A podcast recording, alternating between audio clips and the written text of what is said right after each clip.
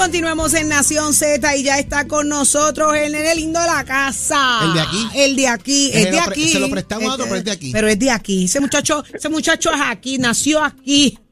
Es más, ¿quién es el papá del niño? No, porque yo tengo el mismo peinado. Ah, es verdad. Y yo lo parí, y yo lo parí. Está con nosotros el licenciado Carlos Rivera Santiago, el más querido. Así que buenos días. Saludos, saludos Saudi, Jorge y Eddie, a todos los que nos sintonizan en Nación Z. Y eso es así, de la casa de Nación Z. Sí, Así mismo es. Qué bueno que está con nosotros. Bienvenido, licenciado, una vez más. Hoy hay un tema sumamente interesante. eh, trasciende de que es positiva la incursión de beneficiarios del PAN a la fuerza laboral. ¿Cómo se entiende esto y qué significa para aquellos beneficiarios?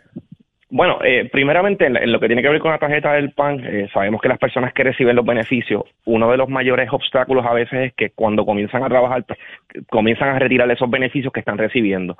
Pues aquí el gobierno federal, en ese sentido, eh, a nivel de otros estados, eh, ha establecido un- unos programas que ahora se está trayendo también a Puerto Rico, que es que estas personas puedan comenzar a trabajar, eh, tener ese ingreso y no pierdan esos beneficios del PAN. Y es como una especie de transición buscando incentivar el trabajo.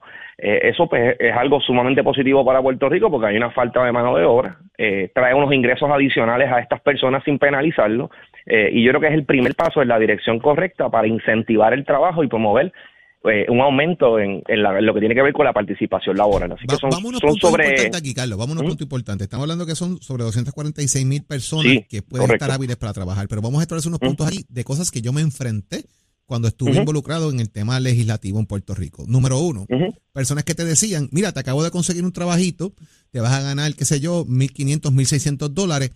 Pero para, para, mira, yo no voy a coger trabajo porque es que en beneficio yo recibo más, yo me quedo en casa porque lo que yo he hecho gasolina son tanto, el almuerzo es tanto, el tapón es tanto, esto es tanto. Entonces empiezan a ponerte 20 excusas y preferían quedarse cogiendo los beneficios. O lo trataban una semana y después se iban. Es que se daban cuenta que los chavos, que era que, que recibía menos trabajando que quedándose en su casa. Primer problema. Segundo problema. Planteé en un momento dado que el que recibiera beneficios también del PAN, adjudicándose el tema de que el gobierno federal podía dar este tipo de aval, de que Sí. trabaja, eh, tra- tuvieran un tema de, de ayudar, de una aportación, de devolver de alguna manera lo que estaban recibiendo en trabajo. O sea, ayuda a pintar el residencial donde vives, ayúdame a cruzar los nenes en la escuela, ¿Y a te cortar dijeron? la grama. Por poco Mira, me ¿qué le pasa matan, este? por poco me matan en la legislatura. Hasta amenazas de muerte recibí, Carlos. Me insultaron, me Oh, dijeron. Dios. Bueno, lo que Sí, me yo dijeron, sé que- ni a Chelo lo puede decir. Ay, ay, ay. No, yo sé que el tema es, com- es complicado en esa parte porque esto tiene que ir de la mano de una fiscalización. Definitivamente va, ¿verdad? Se va a proveer a estas personas alternativas para que comiencen a trabajar. Igual como ocurre en el desempleo. Si la persona escoge, por ejemplo, mira, yo no quiero trabajar porque no quiero, pues obviamente no tiene derecho al beneficio por desempleo, porque uno de los requisitos es que la persona esté buscando empleo y una vez aparezca ese empleo esté dispuesto a trabajar. Pero si la persona determina no trabajar, eh, asumo igual ocurrirá acá con el, con los beneficios del PAN, eh, y está recibiendo unos beneficios y eso es parte de un programa del Departamento de la Familia en conjunto con el Departamento del Trabajo y otras agencias. Eh, determina no que, que está hábil a trabajar y simple- simplemente no quiere trabajar, pues entonces ahí pudiese te- pudiesen afectarse los ¿Cómo beneficios. se benefician Eh, ambas partes aquí, Carlos, al fin y al cabo? en, en el final del camino lo que esto va, va ¿verdad? se va a beneficiar es que estas personas van a recibir estas ayudas, van a poder tener un ingreso adicional, que uno de los, de los mitos es que si se van a trabajar pierden esos beneficios, pues aquí no los perderían. Y lo segundo, en el caso de los empresarios, pues hay una falta grande de, de mano de obra, así que pudiese conseguir esa mano de obra para las distintas eh, funciones que necesitan en el negocio.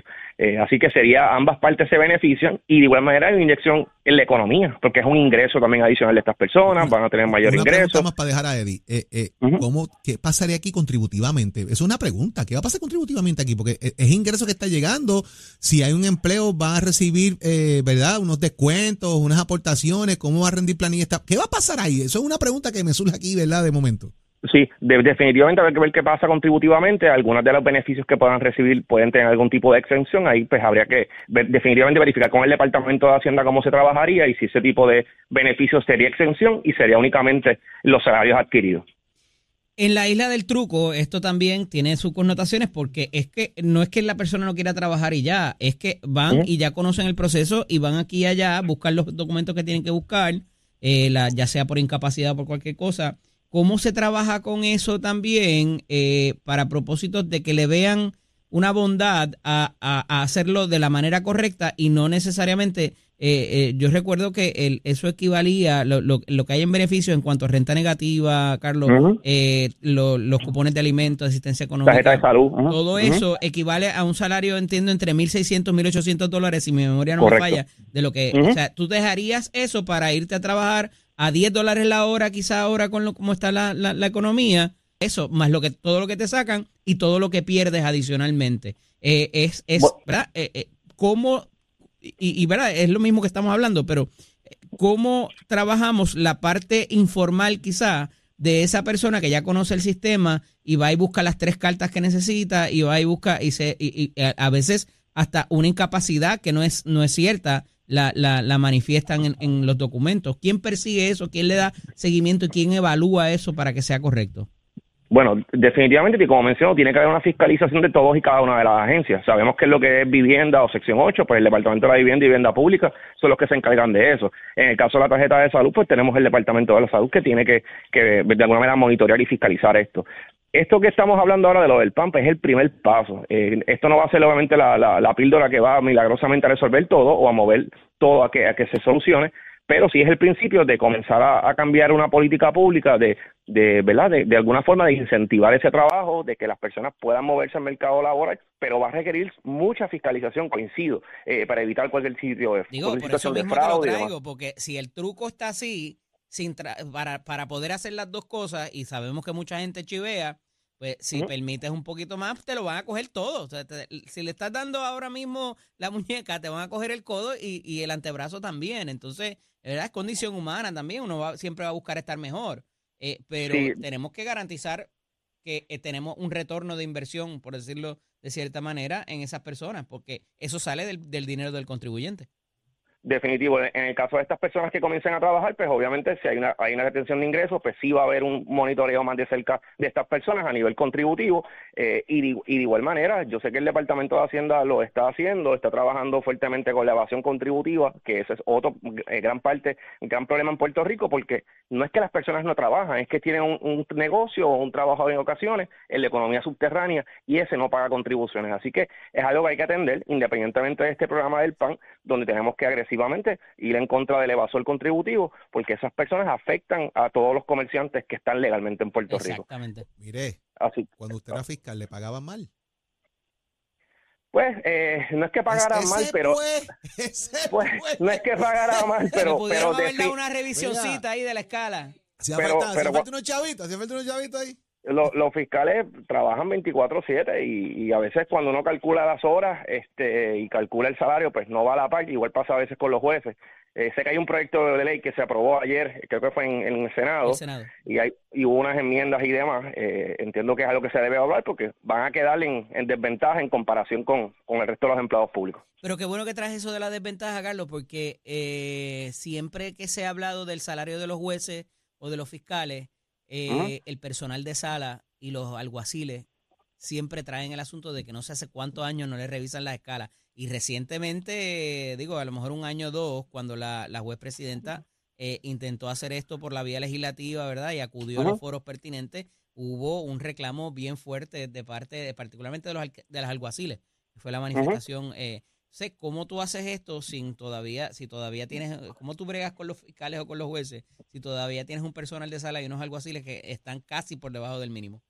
Bueno, en el caso de los alguaciles conocemos de primera mano la situación. Eh, hace tiempo debieron haberle aumentado los salarios, igual las secretarias de salas, conocemos las condiciones en las que trabaja, personal muy comprometido y tienen que subir esos salarios. Eso llevan años buscando esas distintas alternativas. allí. Correcto, ¿verdad? Los jueces llegan nuevos, los abogados no saben, no conocen el eh, proceso y esos funcionarios de sala son los que conocen y saben. correcto, no, quiero minimizar el trabajo de, de los jueces ni, ni, nada, ¿verdad? Porque sabemos el conocimiento que tienen estos alguaciles y secretarias que llevan años pero la realidad es que eh, esto es algo que, viene del, propio presupuesto de OAT. OAT también tiene que hacer tomar medidas para dar eh, aumentos o tomar, eh, ¿verdad? hacer mejorar las condiciones de estos empleados. O sea, que, ellos tienen también su presupuesto. Esto no, no tiene que ver, la rama judicial tiene su propio presupuesto y en la ejecutivo, en el ejecutivo tiene el suyo. Lo que pasa es que, parecería que, tenían que pedir permiso para poder utilizarlo. Me parece que era la controversia en ese momento, que aunque ellos habían garantizado sus propias eh, recortes y, y, ¿cómo se llama? No es reserva que ellos lograron conciliar, necesitaban el, el, el, aval de la Asamblea Legislativa para poderlos utilizar en Por lo, eso, que, en lo yo- que se quería. Yo no creo que haya un legislador, un senador que vaya en contra, eh, o en la, legislatura, inclusive ni el gobernador ni de nadie, de darle justicia acelerada a los alguaciles. Así que yo no creo que eso sea un impedimento. De igual manera, no creo que la Junta vaya a tener algún reparo con respecto a eso. Eh, así que es algo que yo creo que se puede trabajar. Inclusive, mire todos los aumentos que se han podido dar en otras agencias, a otros empleados públicos eh, que ahora mismo han Justos recibido o no los bomberos. Justos o no justos, correcto, correcto, se se ha- lo pueden se ha merecer o logrado. no, pero lo han Pero logrado, lo han logrado. por Lo- protestas, por piquetes, por por, lo que toda esta sea. cosa, pero lo han logrado. Entonces el tema Pero- es a quién le doy los chavos realmente que los necesite por el trabajo que hacen versus a quien no. Y Y- eso es y bien importante, Carlos. Y conozco varios alguaciles eh, que ya no son alguaciles, ¿verdad? Que, se fueron por precisamente por los- las condiciones de trabajo en el sentido de lo poco que paga y, y todo lo que tienen que hacer. Así que me solidarizo con lo- obviamente con, los con los alguaciles, sé que es algo que se puede trabajar, eh, de igual manera sé que está pendiente de lo de los fiscales y yo creo que, que en la medida que tengamos personas bien remuneradas en, la- en el sistema de justicia, vamos a tener personas honestas, profesionales, que es todo lo que queremos cuando... Claro. Correcto, cuando acudimos a un tribunal. Así que para mí eso es algo que es positivo. Licenciado Carlos Rivera, como siempre agradecido de estar aquí en su casa discutiendo con nosotros unos temitas y ya lo tendremos por ahí la semana que viene eh, eh, presencial Eso- también aquí haciendo unas cositas. Estaremos, estaremos sustituyendo literalmente de pelo a pelo. Eso es así, papá. Para que, pa' que sepa y todo el mundo aquí, ¿sabes? Te me cuida, Carlos. Buen fin de semana. Da un abrazo, seguro que sí. Buen día. Bien. Vamos a ver qué está pasando en el tránsito. Mire, ahí está Carla Cristina. Buenos días, soy Carla Cristina informando para Nación Z. En el tránsito continúa el tapón en la mayoría de las vías principales de la zona metropolitana, como la autopista José Diego entre Vega Baja y Dorado, también entre Tuabaja y Bayamón y más adelante en la zona entre Puerto Nuevo y Atorrey. La carretera 165 está pesada también a la altura de la intersección con la PR22, igualmente la carretera número 2 en el cruce de la Virgencita en Candelaria en Tuabaja y más adelante entre Santa Rosa y la zona de Caparra en Guaynabo. Igualmente la PR5 en la salida hacia el Expreso 22, también ataponada la avenida Verdes entre la American Military Academy y la avenida Santa Ana y en dirección contraria entre la intersección con el Expreso Martínez Nadal. Y precisamente el Expreso Martínez Nadal está ataponado en la zona de Altamira, igualmente el Expreso Valdoriotti de Castro desde la confluencia con la ruta 66 hasta el área del aeropuerto y más adelante cerca de la entrada del túnel Minillas. En Santurce, el ramal 8 y la avenida 65 de Infantería también están ataponados en la zona de Carolina en dirección a Río Piedras y también en dirección a Río Piedras está congestionado el expreso de Trujillo, las carreteras 176, 177 y 199 en Cupé y la autopista Luis Aferré entre Montelledra y la zona del Centro Médico en Río Piedras, más al sur también en la zona de Caguas y pesada igualmente la 30 entre Juncos y Gurabo. Más adelante actualizo esta información. Ahora pasamos con el informe del tiempo. El Servicio Nacional de Meteorología nos informa que una marejada del norte en combinación con el viento provocará que tengamos olas de hasta 5 pies en las aguas del Océano Atlántico. Además, continúa igualmente el riesgo de corrientes marinas en las playas del norte y este de la isla. Más adelante les digo qué esperar del clima. Hoy para Nación Z les informó Carla Cristina. Yo les espero en breves minutos en Nación Z Nacional con Leo Díaz aquí en Z93. Ponte al día. Aquí te informamos y analizamos la noticia. Nación Z por, por, por Z93. Es jueves, usted lo sabe, y siempre los jueves aquí llega una figura que mire, le alegra el corazón a todo el mundo porque trae los cuentos que pasan allá en, la, en esa agua. ¡Don Julito! Ah, qué La alegría de Cherry. llegar hasta aquí otro jueves más. Oigan, esa, esa guagua venía hoy, ¿eh? No, no, encendía. ¿Eh? Encendía, pero fíjate, está todo el mundo más o menos contento. ¿Así? Sí, sí, porque que como se le chavaron todos los candidatos a Trump. está todo el mundo alegre. Oiga, eh, eh, eh, fíjese que siempre, siempre, siempre, ¿verdad? Cuéntame. Eh, hace años ya, que cuando vienen las elecciones está en medio tiempo, se, se, se echaba el partido que está en el poder. Es verdad, Pues no se sabe por qué. es verdad. Pero Dicen que es que la gente no sale a votar en el medio tiempo si ya ganaron. Ganan, se, se conforman con medio. La cosa es que eh, siempre. Ah, y esta vez, aún con todo lo que ha pasado en los Estados Unidos, con una pandemia, con un presidente que eso se cae dormido donde quiera. entra por donde Ah. no es. Ah, Entra por donde no es. no, no, no, no, no, no, no. no. Él, bueno, eh, hay una teoría de conspiración que dice que lo que pasa es que él murió después de las elecciones y todavía no Ah, se ha dado es, cuenta. Eso es. Está como, está como Weekend at Bernie, lo, lo llevan a sí, sí. Lo llevan, lo llevan como al Cid campeador. Pero el otro Pero todo lo que toca, ah. el otro todo lo que toca, al Trump. Eh, to- lo- ahora lo convierte en otra cosa, sí. Sí. Antes todo lo que tocaba lo convertía en oro. Ahora en. Sí. Ahora lo convierte en material desechable. Usted póngale el nombre. Oye, si no, pero eso es una buena señal, ¿verdad? Porque Seguro. si no ganó el medio tiempo como lo tenía que ganar, las posibilidades de Pero Trump, mire, usted sabe que por fin empiezan Julito, a acabarse. Estaba, estaba leyendo que aparenta ser que Joe Biden es el presidente que mejor salió en una elección de medio tiempo en los pasados 30 años. Eso es así, eso es así. Imagínese. Dormido y todo. Dormido y todo. Sí, sí, sin saber ni lo que dice. Bendito sea el Señor. Los otros días la dejaron babeándose en una sopa. Está Sí, malito sí, sí, eso. no, no, va- van a ampliar el avión para meterle más enfermeras. Ahora es el, en vez de Air Force One es el Nurse One. Trump dijo que iba a demandar a la égida, Air donde lo dejan One. salir después de las 10 de la noche. Mira, Bueno, bonito, que este weekend por ahí. Ah, este weekend. Este sábado está Marian Pavón. Allá vamos. Sí, Marian Pavón. ¿Cómo que se llama eso que va a ser Marian? Un Algo de stand-up que- comedy. Ah, sí, sí, sí, un stand-up comedy. Se llama algo así como de que, de que soltera y, y chaval, yo no me acuerdo cómo que se llama, pero es tremendo. Y, oye, quedan pocos boletos, ¿sabes? La, la- la gente, El nombrecito es complicado decirlo al aire. la gente. ¿Cómo que se llama? ¿Cómo que se llama? Oye, se me olvidó de verdad. En serio. Pero yo lo digo ahorita. Bueno, pero como quiera, está Marian Pavón, la agredida Marian Pavón está allí en Monero Café, Teatro y Bar. Desde las 8 de la noche va a estar allí con su eh, nuevo eh, stand-up comedy eh. Y entonces el domingo viene Aníbal Ayala, que es una de las voces más hermosas de la historia de Puerto Rico y que se le hace justicia a su voz. Se llama La historia de una voz. Y va a cantar con piano. Tato Santiago va a estar en el piano. José Manuel, el Che, va a estar tocando el cello. ¿Mm? Y Abelard Munet va a estar en la percusión menor. Le estoy hablando de, de- de- de grandes nombres. Y, ah, Aníbal Ayala, eso va a ser a las cuatro y media de la tarde el domingo. Y el sábado, pues, eh, eh, Marian Pamón. Que se me olvidó el nombre del estando, pero eh, Va, va, va, lo que ella va, haga va. a estar bien. Mira lo que escribí, mira lo que escribí después, mira lo que escribí, que cuando vine en la hueva con lo que la gente decía. Si no ganó la mitad, si no ganó la mitad, si no ganó debe ser que a Trump se le acabó ya. Si no ganó la mitad, si no ganó la mitad, si no ganó la mitad, debe ser que a Trump se le acabó ya. Allá sí votan por ti, no importan los sentimientos, votan por el enemigo cuando llegue el medio tiempo. No sé si es por el balance o por chavar al gobierno, aunque sean de tu partido, a mitad te pegan cuernos. Si no ganó la mitad, si no ganó la mitad.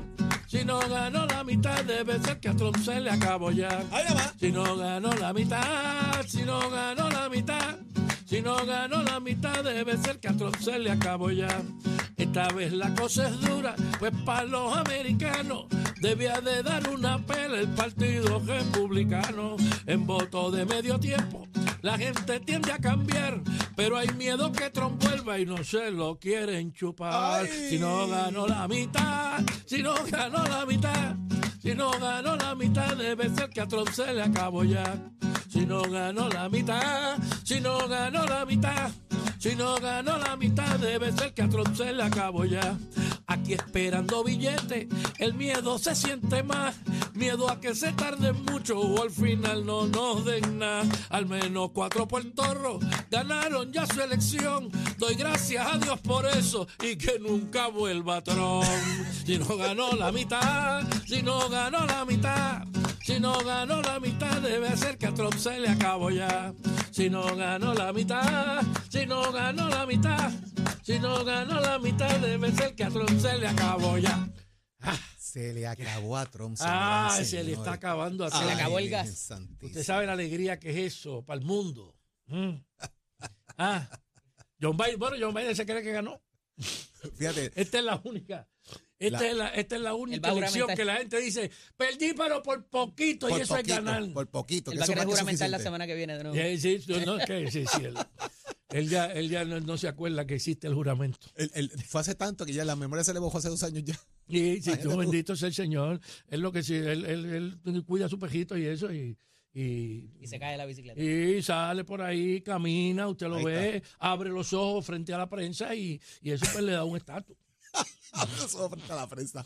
Sí. Don Julito, eh, todos los caminos conducen este fin de semana a Monero Café, allí en el Centro de Bellas Artes de Cagua, en el Tercer En el tercer piso del tercer Centro de piso, Bellas Artes de tenemos- disfrute, y si tiene una actividad privada, comuníquese por allá que también está disponible y hay fechas para eso. Eso es así. Dentro de poco, mira, ya, ya están anunciándose que para febrero del año que viene viene Chucho Avellanet. Mira.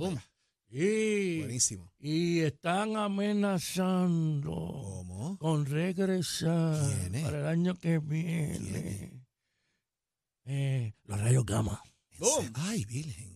Sí, para regresar tú. como ellos empezaron en un café teatro. Y sería bello. Eso allí se va a poner, mire, explotado. Ah, Ay, Virgen. Se enteró aquí, señores, que eso viene por ahí. Julito no Ramírez. se lo digan a nadie, pues todavía no se ha dicho. Bajito, bajito.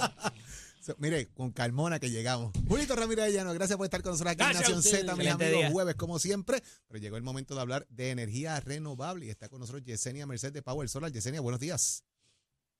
Saludos, Jorge. Buenos días. Buenos días a todas esas personas maravillosas que nos están escuchando. Yesenia, hay que moverse energías renovables. ¿Qué vamos a hacer? ¿Cómo hacemos este trámite para tener energía sostenible? Lo más importante es que usted reconozca el problema. Hay un problema en Puerto Rico con el sistema eléctrico, lamentablemente usted lo sabe, eh, ¿verdad? tiene apagones, aumentos y un sinnúmero de situaciones que esto atrae, que son muy lamentables para las familias en Puerto Rico. Así que Power Solar te ofrece un sistema de energía renovable que te va a brindar lo que es seguridad energética. Ya son más de 20 mil puertorriqueños que han hecho este maravilloso y bendecido cambio que les ha traído paz mental y calidad de vida, porque definitivamente hay que hablar de calidad de vida y la tranquilidad y la paz que usted va a tener cuando quiere un sistema como este. Situaciones como eventos atmosféricos son bien comunes en Puerto Rico, los aumentos, los apagones, pero usted podría cambiar esa situación y disfrutar de seguridad energética, independencia energética. Es un sistema que te permite almacenar producir tu propia energía, no tienes que depender de nada ni de nadie, solamente de este sistema que brinda, ¿verdad? Lo que es la independencia energética. Adicional, pago fijo.